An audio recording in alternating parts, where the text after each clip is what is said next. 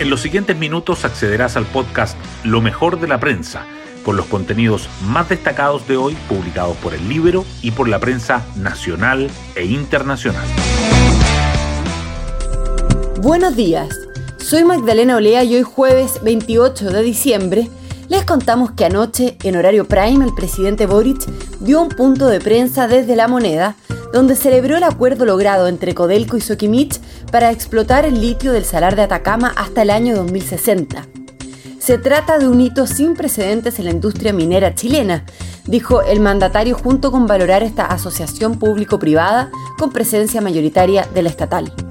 Este último aspecto fue destacado ampliamente en redes sociales por comunicaciones de la presidencia y de los distintos ministerios. Hoy destacamos de la prensa. Codelco y Sokimich logran un acuerdo para producir litio en conjunto al menos hasta 2060 en el salar de Atacama. Las compañías definieron los términos del pacto que debe resolver sus detalles en el primer trimestre de 2024. La estatal será dueña del 50% más una acción de la firma conjunta y la privada del resto. Sokimich gestionará el negocio con mayoría en el directorio y poder de veto hasta 2030, pero Codelco tomará el control a partir de 2031. Montes responde a la acusación constitucional por el caso convenios y la votación sería el 4 de enero. La defensa del ministro de Vivienda deslinda responsabilidad de la ex subsecretaria Tatiana Rojas, subrayando que Montes cumplió con su deber al pedirle la renuncia y entregar los antecedentes a Fiscalía apenas supo de las irregularidades. Por otra parte, adelanta que se invocará la cuestión previa por errores en la redacción del libelo, la pronta entrega de la respuesta obliga a la Cámara a votar la acusación la próxima semana. En la reforma previsional el gobierno valora apertura de la oposición y no descarta una nueva fórmula. El presidente de la UDI planteó avanzar en partes del proyecto donde hay acuerdo y otros dirigentes de Chile Vamos mostraron su disposición a conversar, aunque insistieron en el rechazo a los tres puntos para el reparto. El presidente Boric y la ministra Jara valoraron la apertura al diálogo, mientras que el subsecretario de Previsión Social dijo que la distribución del 6% no es intransable. Pensiones de gracia por el estallido. Pedirán revocarlas a las personas condenadas.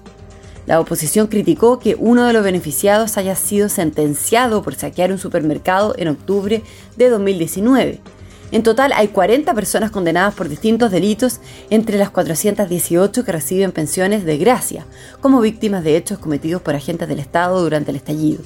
La omisión parlamentaria que investiga el tema prepara un informe final. Boric remueve a la directora de comunicaciones de la presidencia y la moneda buscan potenciar su coordinación.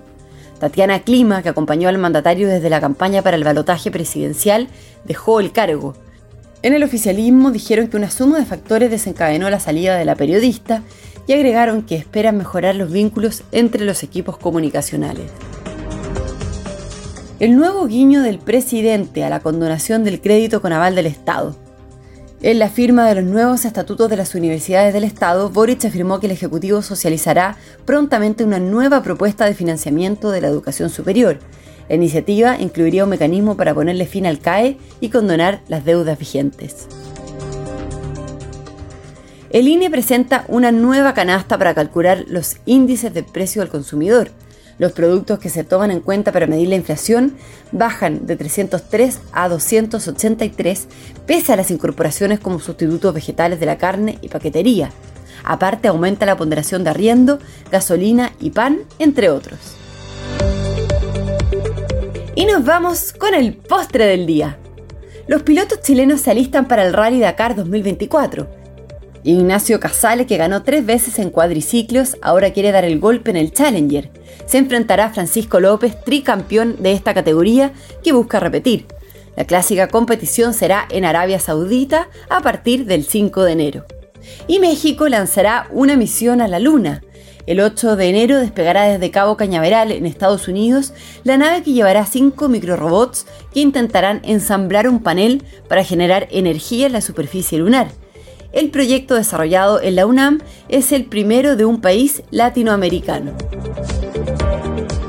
Bueno, yo me despido, espero que tengan un muy buen día jueves y nos volvemos a encontrar mañana en un nuevo podcast lo mejor de la prensa.